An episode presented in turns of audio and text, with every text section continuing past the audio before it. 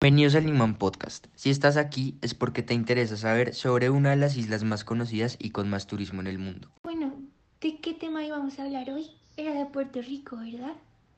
Vamos a hablar de los recursos de Puerto Rico y cómo ha tenido que sostenerlos después de tener momentos tan duros, los cuales han tenido que afrontar. Bueno, comencemos por información que nos manda acá la producción. Nos dicen que Puerto Rico es una isla ubicada en el territorio del Caribe Está conformada por un archipiélago de gran tamaño e islas externas que son más pequeñas pero que también son parte del país. Uy, yo no sabía eso de las islas externas, la verdad. Yo no sé si ustedes sabían, pero Puerto Rico es considerada como un estado más de Estados Unidos. Uy, ¿en serio? Yo no sabía eso.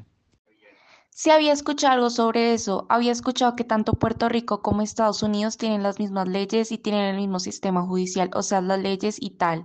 Y también tienen la misma moneda que es el dólar y es gobernada por Joe Biden. Vea pues. Bueno, ahora vamos a dar un poco de contexto a nuestros oyentes sobre todo lo que está sucediendo con esta isla. Pues por lo que he investigado, Emilio, Puerto Rico ha vivido varios eventos desafortunados como crisis sociales y económicas. Las crisis económicas son por los casos de corrupción que se vivían y que aún se viven, ¿verdad? Exacto, y por eso existen sectores que cada vez son más ricos y otros que cada vez son más pobres, y esto hace que haya falta de recursos.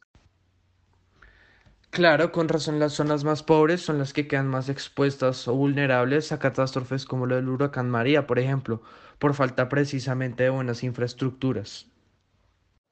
Y fíjense que con todo esto de los huracanes y desastres naturales, Puerto Rico ha tenido que encontrar soluciones y maneras para mantener todos esos recursos de manera sustentable. Y si nos ponemos a pensar, debe ser muy difícil, ¿no? Pues digo, la sustentabilidad debe ser muy difícil en situaciones así. No, pero yo me imagino que a pesar de todas esas catástrofes, Puerto Rico ha tenido que afrontar esto. Pues según lo que investigué, el problema de la energía la han solucionado, por ejemplo, con paneles solares y también implementaron la agricultura hidropónica. Pues por lo que dice Isabela, la cosa suena grave. Imagínate cómo han debido sobrellevar esta situación y con la pandemia. Eso debe ser terrible. Pues imagínate, se han visto reportes de casos de escasez de mascarillas, equipo médico, desinfectantes y algunas otras cosas básicas para afrontar la pandemia. Supuestamente y más o menos, el personal médico ha disminuido al obtener mejores oportunidades de sueldo en Estados Unidos y por eso los hospitales locales con fondos públicos han obtenido deudas. Pero esto es con el fin de mantener su equipo de médicos y más para estos tiempos. Es decir, está bien complicada la pandemia para muchas personas en Puerto Rico. Bueno, ya que estamos hablando de los problemas que está teniendo Puerto Rico, ¿alguno sabe cuáles han sido los aportes del país para enfrentar todos los problemas, o sea, las soluciones? Sobre los huracanes que se generan cada año en Puerto Rico, yo me he dado cuenta que han implementado muchos protocolos y normas de protección para estar preparados y que el huracán no coja desprevenidos a los ciudadanos. Se han hecho protocolos de evacuación para los edificios y de la misma manera las construcciones nuevas se han hecho con espacios para la protección de las personas, por ejemplo, los sótanos de los edificios. Sí, aunque también he escuchado e investigado que en Puerto Rico se han enfrentado situaciones ambientales a las cadenas de granjas rodeadas de plantas que protegían los, los cultivos. Estas granjas venden sus productos a supermercados y restaurantes y todo esto para ayudar con la economía. Hay un punto que quiero resaltar, Isabela, y es que se crearon incluso aplicaciones que conectan a los pescadores con los restaurantes.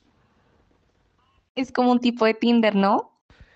Eh, sí, pues digamos que sí, solo que en vez de que las personas se enamoren entre sí, los restaurantes buscan los peces que más les gusten a través de fotos y se contactan con los pescadores. Esta es otra manera para ayudar a la economía de la isla.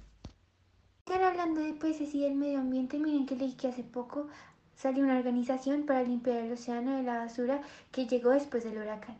Y así salvan a los peces y se implementan métodos de pesca menos destructivos para el medio ambiente. A pesar de todos los problemas que me han contado que han tenido los ciudadanos de Puerto Rico, se han implementado soluciones eficientes que ayudan al medio ambiente y que poco a poco el país irá mejorando. Lastimosamente se nos acaba el tiempo para nuestros oyentes, pero esperamos que les haya gustado el tema de hoy. Nosotros queremos saber sus opiniones sobre lo de Puerto Rico y todas las situaciones que han tenido que afrontar y las maneras en las cuales poco a poco han ido mejorando.